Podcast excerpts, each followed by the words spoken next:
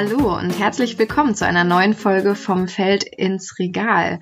Wir möchten uns auch heute wieder über Nachhaltigkeit unterhalten und dazu dürfen wir zum ersten Mal zwei Gäste in unserem Podcast begrüßen, nämlich Herr Niggemeier und seine Kollegin Frau Dr. Buhl.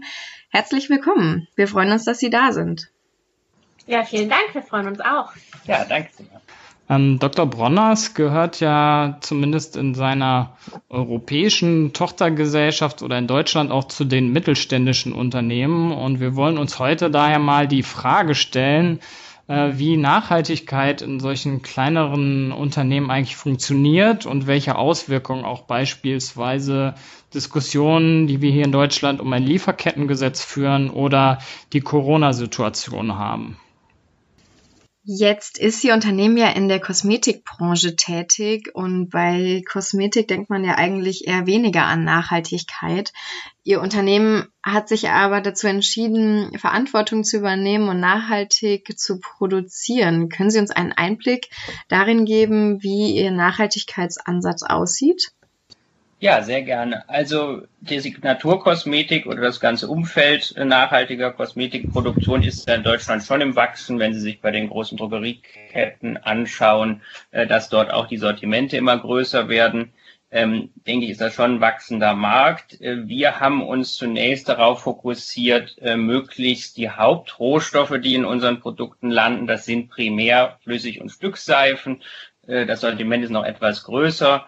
Äh, diese Seifen erzeugen wir aus äh, ja, pflanzlichen Ölen wie Palmöl, Kokosöl, Olivenöl und weitere Öle. Und da haben wir uns erstmal das Ziel gesetzt, diese selber anzubauen, beziehungsweise in Tochterunternehmen, dort, wo diese Pflanzen die besten Nahrungsgrundlagen haben, um zu gedeihen.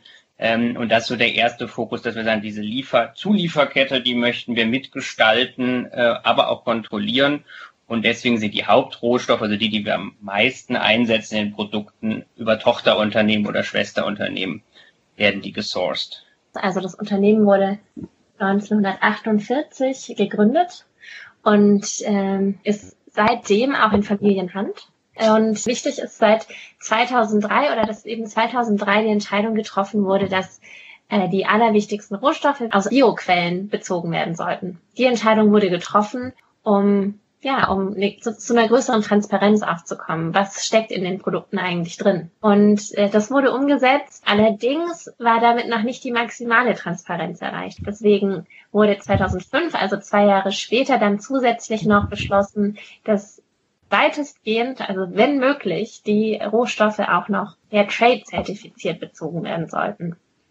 Und ich sage weitestgehend, weil natürlich auch Rohstoffe aus Ländern bezogen werden, wo schlichtweg keine Fairtrade-Zertifizierung existiert. Und natürlich gibt's auch Rohstoffe, die in, dem, in den Produkten stecken, wie zum Beispiel ganz banal gesagt Wasser, für die es einfach keine Fairtrade-Zertifizierung gibt.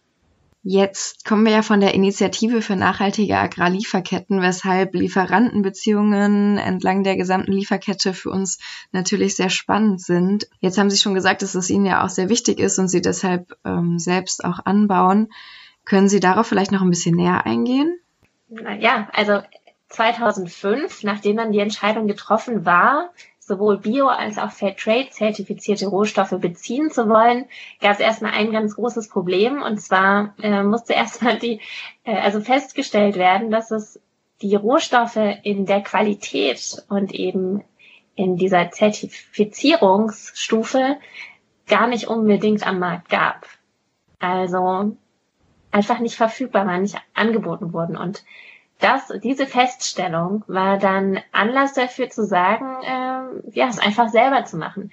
Und deswegen, das ist ja eben auch das Spannende, dass Dr. Brunner ist natürlich in erster Linie Hersteller von Naturseifen und äh, Naturkosmetik ist, also Körperpflegeprodukten, dass Dr. Brunners aber mittlerweile, also schon seit einiger Zeit ja jetzt auch, auch Rohstoffhersteller ist. Also nicht nur die Produkte herstellt, sondern auch noch das, was reinkommt. Hm, wie muss ich mir das dann vorstellen? Also haben Sie sich dann mit einzelnen Kooperativen getroffen und gesagt, so, wir möchten gerne mit euch eine Lieferkette zusammen aufbauen und ihr, also ihr könnt euch sicher sein, dass ihr dann, dass wir euch eine eine Menge stetig abnehmen für unsere Produkte oder wie, wie funktioniert das? Wie muss ich mir das vorstellen? Also wir haben ein naturwissenschaftlich aufgestelltes Expertenteam, die einfach in die Länder vor Ort gegangen sind ähm, und auch sich damit beschäftigt haben, wo wächst denn diese Pflanze relativ heimisch. Deswegen kommt unser Palmöl eben auch nicht aus Indonesien und Malaysia, wo sie ja riesige äh, Agroanbausysteme haben, sondern aus Ghana. Da ist diese Pflanze schon lange heimig und vereinfacht gesagt äh, sind die Kolleginnen und Kollegen dorthin geflogen äh, und haben Menschen kennengelernt ähm, und dann mit denen das zusammen aufgezogen. Also die Tochterunternehmen, um das ein bisschen äh, detaillierter zu erklären, die haben meistens so den ersten oder zweiten Verarbeitungsschritt. Das kann man sich jetzt bei der Ölgewinnung mit der Ölmühle erklären. Die ist quasi unser Tochterunternehmen und dann gehen wir immer auf Kleinbauern zu, damit wir auch weiter kleinere Parzellierungen haben. Also wir fangen jetzt nicht an und bauen gigantische Hektar große Areale, sondern versuchen eher die Menschen vor Ort davon zu überzeugen, ähm, dass sie vielleicht auf regenerative Landwirtschaftsansätze umsetz, umsteigen, äh, helfen dabei natürlich auch mit dem Know-how, erklären, äh, wie man Kompost ähm, am besten umsetzt und aufbringt, wie man Zwischenfrüchte nutzt und das machen wir mit unseren ganz vielen kleinen äh, partnerbäuerlichen Betrieben. Ähm, und wir haben dann quasi die erste Infrastruktur zur Verfügung gestellt in dem Produktions- oder Verarbeitungsprozess. Genau, das heißt, mittlerweile haben wir drei Schwesterfirmen und zum Beispiel in Ghana arbeiten wir da eben dann mit 600 Kleinbauern zusammen, die zum Teil exklusiv ihre Früchte auch an uns verkaufen. Und da ist die Zusammenarbeit eben ganz eng. Also wir wissen, von welchen Bauern wir die Früchte beziehen und stehen mit denen auch im Austausch. Das heißt, wir bieten Schulungen an, wir unterstützen sie zum Teil mit Arbeitsgeräten oder auch mit der äh, zur Verfügungstellung von Saatgut, um sie eben zu begleiten in ihrem Prozess hin zu biologischer Landwirtschaft und mittlerweile eben auch nächste Stufe hin zu regenerativer Landwirtschaft. Das heißt, da gibt es auch ganz viel Know-how-Transfer. Es wird also nicht nur gefordert, dass die Bauern jetzt gewisse Zertifizierungsstufen erreichen und erfüllen, sondern wir unterstützen sie auch dabei, sich dahingehend zu entwickeln. Ein weiteres kritisches Thema ist ja auch oft die Armut der Kleinbäuerinnen und Kleinbauern, also dass meistens gar keine existenzsicheren Einkommen erwirtschaftet werden können. Spielt auch das bei Ihnen eine Rolle? Ja, also Allein schon dadurch, dass wir eben die Fair Trade Zertifizierung haben und anstreben und auch erfüllen müssen, bedeutet das natürlich, dass wir allein schon höhere Marktpreise auch bezahlen. Also bleiben wir jetzt schon mal beim äh, Beispiel des nachhaltigen Palmöls. Wir bezahlen Preise für die Rohstoffe, die zehn Prozent über dem Marktpreis liegen und auch über das Jahr hinweg kontinuierlich angeglichen werden. Also sollte der Marktpreis schwanken über das Jahr hinweg, dann wird auch unser Preis entsprechend angepasst. Und dasselbe gilt auch für unsere Mitarbeiterinnen und Mitarbeiter. Herr Niggemeier hat gerade schon gesagt, dass wir in Ghana unsere eigene Ölmühle, Ölmühle haben. Das heißt, wir haben Arbeiterinnen und Arbeiter, die unter anderem eben ja, die, die Ölmühle bedienen, aber auch den Schritt davor, also das Abtrennen der Früchte von den frischen äh, Fruchtbüscheln per Hand vornehmen. Und auch hier sind die Löhne, die wir bezahlen, 15 bis 20 Prozent über ortsüblichen Löhnen. Das ist das eine, ja, jetzt mal in Zahlen ausgedrückt. Das andere ist aber auch, wie wir jetzt auch schon angedeutet haben, dass wir eben auch die Bauern dahingehend unterstützen, sich hin zu regenerativer Landwirtschaft zu entwickeln. Was bedeutet das? Das bedeutet, dass wir sie mit Know-how, aber auch mit Gerätschaften und ja, Rat und Tat unterstützen, ähm, ihre Böden anders zu bewirtschaften, mit dem Ziel, die Böden wieder fruchtbarer zu machen, äh, eben davon ausgehen oder das große Ziel verfolgen, dass sie durch die fruchtbaren Böden auch größere Erträge erreichen können und damit eben auch ja, der Gewinn pro Hektar steigt. Wir haben dazu in unserem letzten Podcast über digitale Lösungen als Ansätze für eine nachhaltigere Produktion gesprochen. Finden auch solche Ansätze bei Ihnen Verwendung? Also wir sind da aufmerksam und äh, begleiten das, was die digitalen Entwicklungen in der Landwirtschaft angeht, in eben Entwicklungsländern mit entsprechender Struktur. Und es gibt da schon Apps, die, mit denen Sie Schädlinge fotografieren können. Ähm, aber das ist meiner Meinung nach äh, noch eher in den Kinderschuhen und ich hier an der TU in Berlin haben wir jemanden, der daran forscht, der sagt, bislang sind die Smartphones äh, dort vor Ort noch nicht in der Auflösung, dass unser Algorithmus immer eine besonders hohe Trefferquote hat. Ähm, und das brauchen wir auch gar nicht. So digitale Landwirtschaft ist ja immer was kann man mit äh, Digitalisierung machen, viel quantifizieren und analysieren. Wenn Sie also da den Düngemitteleinsatz optimieren wollen, den Pestizideinsatz oder eben nicht immer so großflächig alle diese Zusatzstoffe einsetzen, sondern eher speziell pro Pflanze, dann kann Ihnen das helfen. Wir wollen ja eher wieder zurück äh, zu Systemen, wie sie früher die Natur ähm, selber äh, dargestellt hat und der Mensch dann vielleicht in manchen Interventionen zu weit von der Natur äh, weggegangen ist. Diese dynamischen Agroforstsysteme, wie wir in Ghana unser ähm, Ziel formulieren, ähm, die also arbeiten mit gar keinen externen Einflüssen oder mit so gut wie gar keinen. Also da brauchen sie weder Schädlingsbekämpfung noch irgendwelche Düngemittel, sondern sie arbeiten primär mit einem Schnitt der Pflanzen, was ja auch alles Mischkulturen sind. Sie dürfen sich das nicht so vorstellen, dass da nur Ölpalmen rumstehen, sondern daneben stehen Mango- und Papaya-Bäume.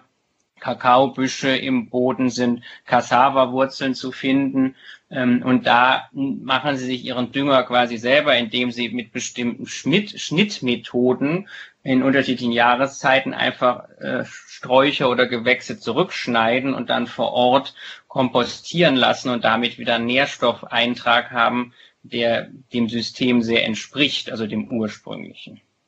Das klingt ja nach sehr ökologischen Anbaumethoden. Jetzt haben Sie ja auch das Palmöl als Inhaltsstoff genannt und das steht ja eigentlich immer in der Kritik wegen seines unökologischen Anbaus. Kann man denn dann hier von nachhaltigem Palmöl sprechen, beziehungsweise sind so Ansätze, wie Sie gerade genannt haben, wie die Diversifizierung, sind das Maßnahmen für nachhaltiges Palmöl oder wie kann ich mir das vorstellen? Also das ist, ist, ein Punkt, ein ganz wesentlicher Punkt. Aber vielleicht kann man sich nochmal auch die verbleibenden Kritikpunkte vor Augen führen, die in Hinblick auf Palmöl zu Recht kritisch genannt werden. Also das ist einerseits, worauf Sie jetzt gerade schon hingewiesen haben, der Anbau in Monokultur. Das ist aber ja auch die Schaffung immer größerer Flächen und Plantagen zum Teil durch Brandrodung, was einerseits den Regenwald zerstört oder auch andere Naturlandschaften, andererseits durch Brandrodung dann eben auch zu einer großen Freisetzung von CO2 führt. Und ähm, das Dritte, was aber eigentlich an den Anbau eben in Monokultur anschließt, ist, dass diese Art des Anbaus natürlich auch große Mengen Pestiziden, Herbiziden und so weiter erfordert. Genau, weil einfach natürliche Kreisläufe in Monokulturen so nicht mehr gegeben sind. Und wir versuchen all diese nicht nur wir versuchen, sondern ganz konkret gehen wir alle diese Punkte an, in denen zum Beispiel für unsere für den Anbau unserer Palmfrüchte keine neuen Flächen gerodet werden, sondern wir achten darauf, dass wir nur Palmfrüchte beziehen von Bauern, die schon seit langer, langer Zeit auf ihren Feldern ja, Landwirtschaft betreiben. Also keine zusätzlichen Flächen dafür schaffen und auch eben keinen, ich sage jetzt mal, keinen Regenwald dafür zerstören.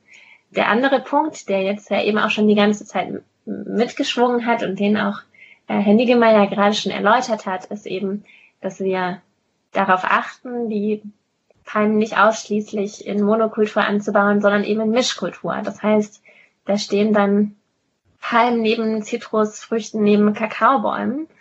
Und so können, können die einen Pflanzen äh, Schatten spenden für die anderen und die wiederum sich mit Nährstoffen sozusagen revanchieren. Und dadurch, dass wir diese natürlichen Kreisläufe wiederherstellen, schaffen wir es eben auch, den Einsatz von synthetischen Düngemitteln und Herbiziden zu verringern. Da vielleicht auch noch, um nochmal zu dem Punkt zu springen, was die finanziellen äh, Aspekte in Bezug zu unseren Partner, Bauerinnen und Bauern äh, betrifft. Wenn wir jetzt jemand haben, der sagt, ach, was ihr da macht, das finden wir ganz spannend. Äh, ich habe hier auch noch einen halben Hektar ähm, wo vielleicht vorher ein großer Lieferant aus Leverkusen immer irgendwelche schönen Substanzen hingeschickt hat, dann dauert das natürlich, bis sie so ein System überhaupt wieder erholen.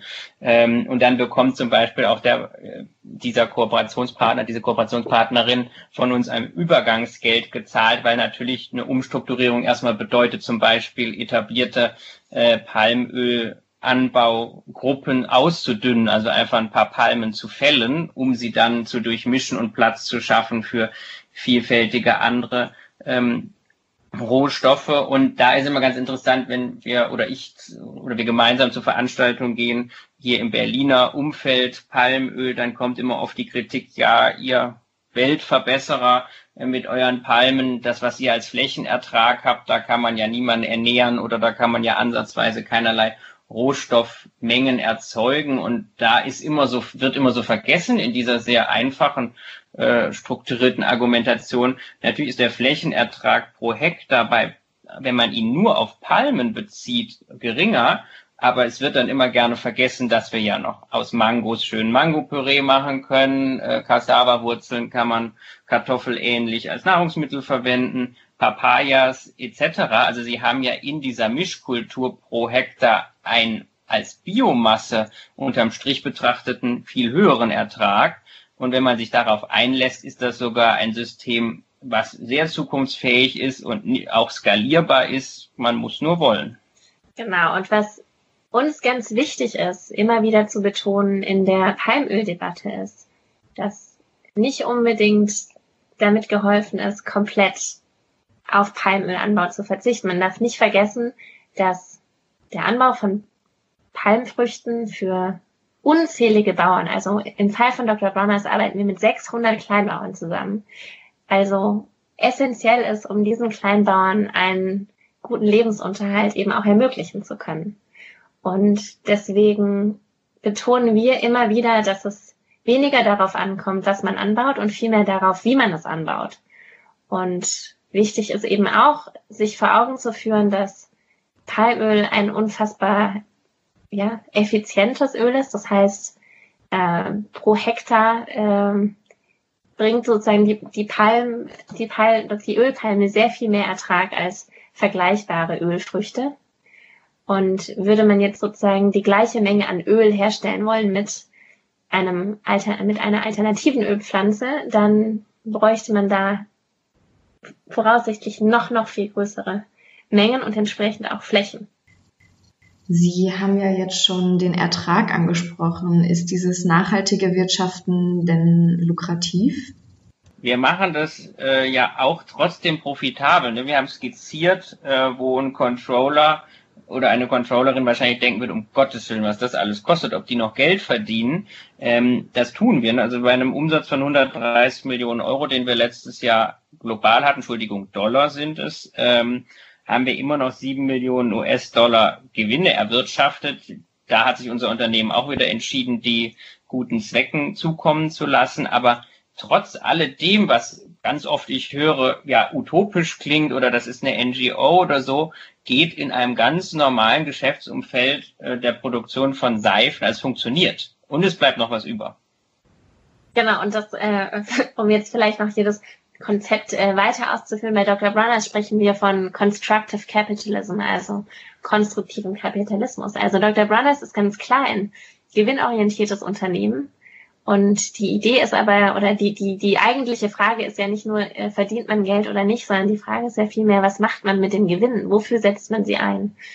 Und genau, und schon der Unternehmensgründer Emmanuel Browner war davon überzeugt, dass eben die, die dazu beitragen, dass Produkte überhaupt erst hergestellt werden können, nämlich die Mitarbeiterinnen und Mitarbeiter, aber eben auch Lieferanten und Lieferantinnen und alle Beteiligten in der Lieferkette, inklusive der Erde selbst, davon profitieren müssen. Deswegen ist es bis heute eben wirklich ein Herzensanliegen und eigentlich auch die Grundmotivation, mit den Produkten oder durch die Herstellung der Produkte, durch die Geschäftstätigkeit positiv beizutragen zu Mensch oder für Mensch und Umwelt ja, auf jeden Fall eine sehr schöne Unternehmensphilosophien auch sehr spannend und interessant, das nochmal aus der ökonomischen Perspektive auch so positiv zu betrachten. Ja, jetzt gehen wir mal auf ein politischeres Thema. Und zwar hat ja Bundesentwicklungsminister Gerd Müller sich zusammen mit seinem Kollegen Arbeitsminister äh, Heil zu einem möglichen Lieferkettengesetz geäußert. Ähm, das soll dazu dienen, menschenrechtliche Sorgfaltspflichten von Unternehmen sozusagen einzufordern oder beziehungsweise zu sanktionieren, wenn es eben, wenn diese Einhaltung eben nicht erfolgt. Jetzt haben Sie gerade gesagt, Herr Niggemeier, was Nachhaltigkeit angeht, man muss ja nur wollen. Wie ist Ihre Einschätzung eines, eines solchen Lieferkettengesetzes? Ähm, ist das was, was notwendig ist oder kann man sich sozusagen auf das verlassen, was Unternehmen von sich selbst aus leisten? Also ich glaube, das ist äußerst notwendig. Ähm, und sollte vielleicht der Wunsch, dass es noch vor der Sommerpause umgesetzt wird, äh, halten wir doch gerne weiterhin dran fest. Ähm, und ich denke, wenn man einfach die Medienlandschaft sich anschaut, wie oft haben sie äh, verdeckte Berichte, die wieder irgendwas zutage fördern, wo dann auch Unternehmen, die in Deutschland gute Geschäfte machen, ähm, involviert sind, dann sehen wir ja, dass da das Vertrauen sehr gut ist. Äh, wir das aber jetzt als Gesellschaft oder als Gruppe von Menschen äh, lange genug ähm, Vorschub geleistet haben. Ähm, aber es ist ja doch immer noch mit großen Herausforderungen verbunden, ähm, dass das die Unternehmen dann nicht so konsequent umsetzen. Und deswegen denke ich, sollten wir uns jetzt mal zutrauen, eine Phase zu beschreiten, in der dieses Gesetz zu gelten hat und dann sanktioniert wird. Wenn dann nie sanktioniert werden muss, äh, kann das der politische Entscheidungsträger oder die Enträgerin wieder revidieren. Und deswegen denke ich ja, auf jeden Fall ähm, sind wir da große Unterstützer von und freuen uns, wenn das im politischen Betrieb weitergeht. Das heißt also, ähm, sagen wir mal jetzt, wenn das Lieferkettengesetz dann kommt, ähm, was glauben Sie dann, wären denn äh, die Auswirkungen davon? Also glauben Sie, sowas wäre dann auch effektiv oder spielen da noch andere Faktoren für eine Rolle? Also sozusagen ist so ein, ist so ein Gesetz dann das Allheilmittel oder ähm, wie sehen Sie das? Also es sollte sicherlich äh, in Einklang mit einer Verbraucheraufklärung, Verbraucherinnenaufklärung äh, erfolgen, damit auch der ähm, der konsumierende Mensch sich bewusst ist, dass er auch Lenkungsmöglichkeiten hat. Aber Sie sehen ja jetzt schon, was das Geschrei immens war äh, anhand der Sanktionierung. Ich glaube, diese Freiheitsstrafen und Millionenbeträge, die Herr Müller und Herr Heil gerne ähm, dort umgesetzt wissen würden wollen. Ähm, das ist dann also große Gegenwehr und gerade wird da auch die Corona-Krise ähm, ohne die jetzt überhaupt zu werten, aber sie wird jetzt als Momentum genutzt, dieses äh, Gesetzesvorhaben zumindest zu bremsen. Aber ich verweise da immer sehr gerne auf die Studie aus dem Januar, die die Europäische Kommission aufgegeben hat, die mal tatsächlich nachgerechnet hat, was sind denn überhaupt die Kosten, die so ein Unternehmen zu tragen hat. Und bei Unternehmen geht es ja häufig um Kosten, die vermieden werden sollen, damit äh, Gesellschafter und Eigentümer stetig wachsende Renditenausschüttungen genießen dürfen. Ähm, und da kam, war das Resultat, dass man einen Wert von 0,005, also zwei Nullen hinterm Komma, äh, Prozent hat, die das an Kosten mit sich bringt bei großen Unternehmen und ähm, bei den SMEs, also kleinen und mittelständischen Unternehmen, sind wir bei einem Kostenfaktor, den das jetzt als Unternehmen erstmal akut trifft, dass es diese Evaluierung seiner Vorgänge und seiner ganzen Lieferketten zu tun hat, ist also marginal an Kosten, wenn wir reden, es geht hier ja um Menschenrechte und es geht hier um Mitmenschen, die nur auf einem anderen, auf einer anderen Ecke dieses Planeten geboren worden sind, ähm, geht es ja da tatsächlich um Menschenleben, um Lebensqualität, ähm, was eben, was würde jetzt jemand von einer großen deutschen Bank sagen, Peanuts nur sind. Und wenn diese ganzen Unternehmen ja sagen, dieses Gesetz ist so überflüssig und wir machen das alles schon und das kommt bei uns gar nicht mehr vor, haben sie ja gar keinerlei andere Kosten zu erwarten. Wenn wir ja ausschließen können, dass große Konsumgüterproduzenten keinerlei Kinderarbeit mehr haben in Erntevorgängen äh, und solchen Dingen, sind ja gar keine weiteren Kosten auf diese Unternehmen zuzukommen. Und diesen eben gerade aus der Studie, jeder möge sie gerne nachlesen, steht auf Seite 427, dieses Ergebnis, was ich gerade zitiert habe, dann weiß ich gar nicht, warum da der Aufschrei so groß ist. Ne? Also diese Administrationskosten, die dort dargestellt sind, sind verschwindend gering. Wir müssen sie gegen Menschen und deren Lebensqualität auf, anderen, auf der anderen Seite der Erde gegenstellen. Und wenn das stimmt, was diese Unternehmen jetzt gerade alle sagen, dass sie ja da völlig durch das Vertrauen, was wir ihnen als Menschen oder als Gesellschaft schenken, äh, keinerlei Fehler haben oder das alles wunderbar korrigieren und kontrollieren, dann ist das, wie gesagt, eine sehr günstige Sache, die eigentlich kein Unternehmen stören dürfte. Mhm. Also Kosten, äh, Kosten eher niedrig. Äh, der einzige Faktor, der dabei sicherlich auch eine äh, Rolle spielt, ist die Zeit, die es kostet, ähm, solche Umstellungen zu machen. Sie haben es ja selber gesagt, dass wenn, wenn Sie jetzt eine neue Produzentin oder einen neuen Produzenten in Ihre, ja, in Ihre Lieferkette aufnehmen, ähm, dass er dann auch ne, einen gewissen ähm, Vorschuss bekommt, um sein Feld dann letztendlich auch umzustellen. Ne? Genau, aber jetzt, da sind wir jetzt ja bei dem Vorschuss von einer Umstellung einer wie auch immer gearteten Anbaumethode in Richtung regenerative Landwirtschaft. Da sind wir bei dem Lieferkettengesetz ja noch nicht. Das fordert ja nicht, dass alle Rohstoffe regenerativ angebaut werden müssen. Wir fänden das natürlich schön, wenn da direkt die nächste Gesetzesinitiative auf den Plan gerufen werden würde. Ja. Ähm, aber wir reden ja jetzt, jetzt einfach nur mal als plakatives Beispiel Vermeidung von Kinderarbeit. Wir gehen mhm. ja nicht zu unseren äh, Bauern hin und sagen, so, dein kind, wir haben gesehen, dein Kind arbeitet immer hier und jetzt bitte nur noch einmal die Woche und nächsten Monat nur noch alle zwei Wochen einmal, sondern äh, damit arbeiten wir gar nicht zusammen. Und die Unternehmen, die sagen, wir brauchen das Gesetz nicht, die machen das ja genauso wie wir. Die haben ja keine Kinderarbeit ähm, und die haben ja keine Umweltschädigung. Ähm, das müssen ja immer die anderen Unternehmen gewesen sein, die in entsprechenden investigativen Reportagen äh, dargestellt werden.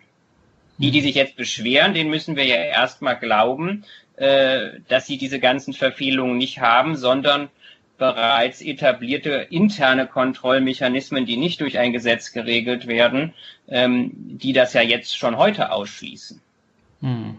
Naja, wir werden auf jeden Fall äh, mit Spannung verfolgen, ob dieses äh, Lieferkettengesetz letztendlich kommt oder nicht. Das bleibt ja noch so ein bisschen abzuwarten. Ähm, eine andere Sache, die wir mit Spannung auch verfolgen, ist nämlich die allgegenwärtige Corona-Krise natürlich, auf die ich nochmal äh, zum Ende des Podcasts jetzt äh, gerne zu sprechen kommen würde. Corona liegt ja in vielen Ländern auch Produktions- oder Weiterverarbeitungsstätten still.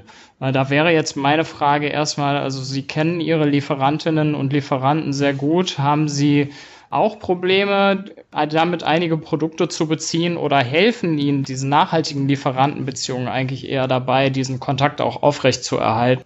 Ja, also äh, fangen wir mal, fangen wir mal so ein bisschen weiter hinten an, äh, nämlich bei unseren Produkten.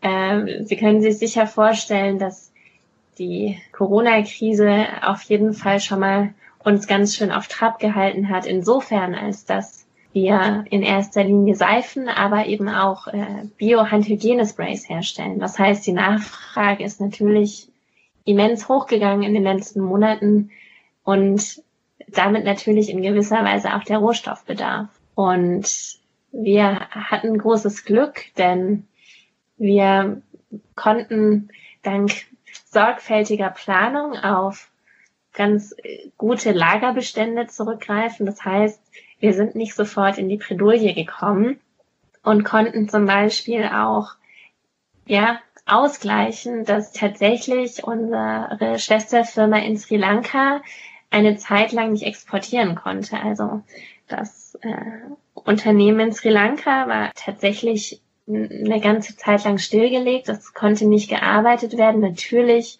wurden die Mitarbeiter weiterhin bezahlt, gar keine Frage, aber sie konnten nicht exportieren und wir mussten ein paar Wochen warten, bis das wieder möglich war. Aber das ist jetzt ja erstmal nur die, äh, die Beschaffungsseite sozusagen. Viel wichtiger war es uns natürlich, auch unsere Schwesterfirmen zu begleiten und auch vorzubereiten. Und da haben unsere Kollegen aus dem Team Special Ops, das Team, was was innerhalb von Dr. Bronners arbeitet und die ganzen Rohstoffanbauprojekte betreut und begleitet, die haben in ganz engem Austausch gestanden mit unseren Schwesterfirmen in Ghana, in Indien und da ist tatsächlich ganz, ganz viel passiert. Also in Ghana haben wir, und das beeindruckt mich bis heute, in sehr, sehr kurzer Zeit eine lokale Seifenproduktion auf die Beine gestellt. Also bislang ist es so, dass wir in Ghana ja nur das Palmöl oder sozusagen die, die Ölpalmen anbauen und das, das Öl vor Ort, das Palmöl vor Ort produzieren. Das wird dann aber ja normalerweise exportiert für die Seifenproduktion in den USA.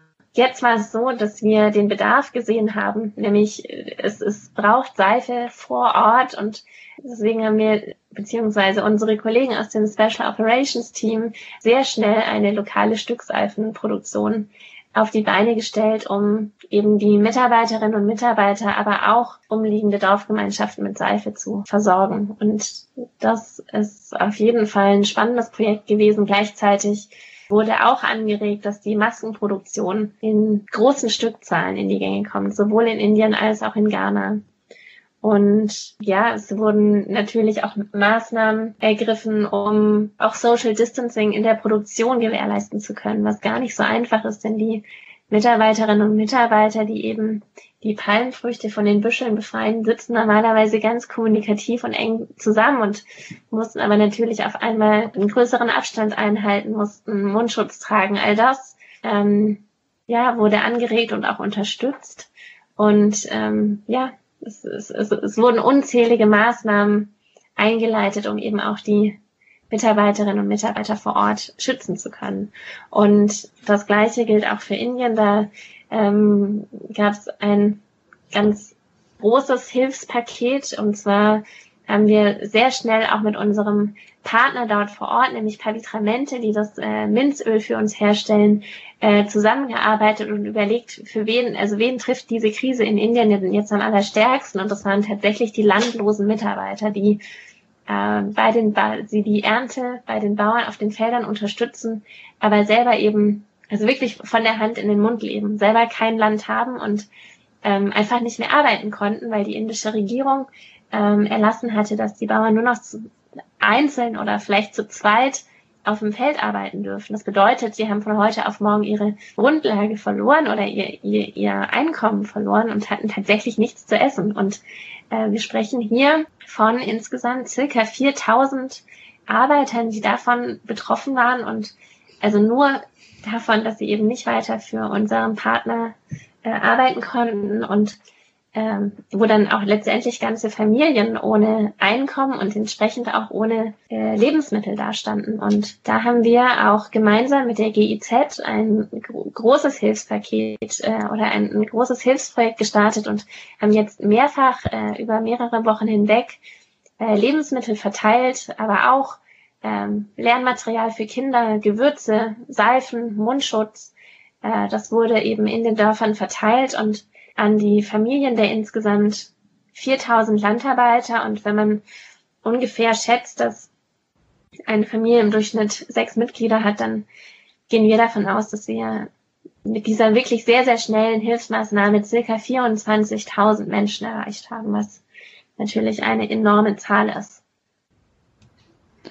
Ja, also wirklich, äh, wirklich interessant oder spannend auch zu hören, wie, wie Sie auf die auf die Situation reagiert haben und auch zu hören, dass also zumindest ja im Fall von Ghana auch die Situation ganz neue Chancen eröffnet hat, also mit dieser lokalen Seifenproduktion. Mich würde jetzt noch mal abschließend interessieren, ähm, wird das etwas in Zukunft für Sie ändern? Wie sieht so die Perspektive aus? Also nachdem jetzt diese Maßnahmen so langsam aufgehoben werden, was ja auch in den produzierenden Ländern wahrscheinlich noch ein paar Monate weiter in der Zukunft liegt, ähm, wird sich was dadurch ändern? Bleibt diese Seifenproduktion beispielsweise erhalten? Werden Sie das so, so weiterhin integrieren oder wie sieht die Zukunftsperspektive einfach aus? Ja, also bleiben wir nochmal bei den angesprochenen beiden Projekten in Ghana und Indien. In Ghana ist auf jeden Fall angedacht, die Seifenproduktion zu verstetigen und auszubauen und tatsächlich auch kommerziell zu betreiben als weitere Einkommensquelle auch für unser Schwesterunternehmen. Und die Seife ist jetzt nicht einfach nur total provisorisch entstanden, sondern ist wirklich auch ganz sorgfältig überlegt von den Kolleginnen und Kollegen vor Ort. Und die Seife hat auch einen Namen bekommen, die heißt For Life Seife. Und ja, dieses Projekt wird weiterlaufen und wenn möglich auch ausgebaut. In Indien ist es so, dass wir, jetzt, ich sage jetzt mal mit den, nach, nachdem die kurzfristigen Hilfsmaßnahmen durchgeführt wurden und sich die Situation entspannt, wir auch langfristig gerne schauen möchten, dass die Bauern und Landarbeiter langfristig unabhängiger werden oder autarker wieder werden und nicht nur, ich sage jetzt mal, Minzöl produzieren. Und dafür regen wir an, dass äh, tatsächlich auch der Anbau von Obst und Gemüse äh, langfristig wieder mehr vorangetrieben wird. Also die Bauern ihr Land auch nutzen für den Anbau von Obst und Gemüse für den eigenen Gebrauch äh, und den eigenen Bedarf. Und da unterstützen wir unter anderem auch mit der Verteilung von Gemüsesetzlingen und Samen. Also tatsächlich sind da einige Überlegungen in Gang gekommen, die wir auch langfristig verfolgen wollen.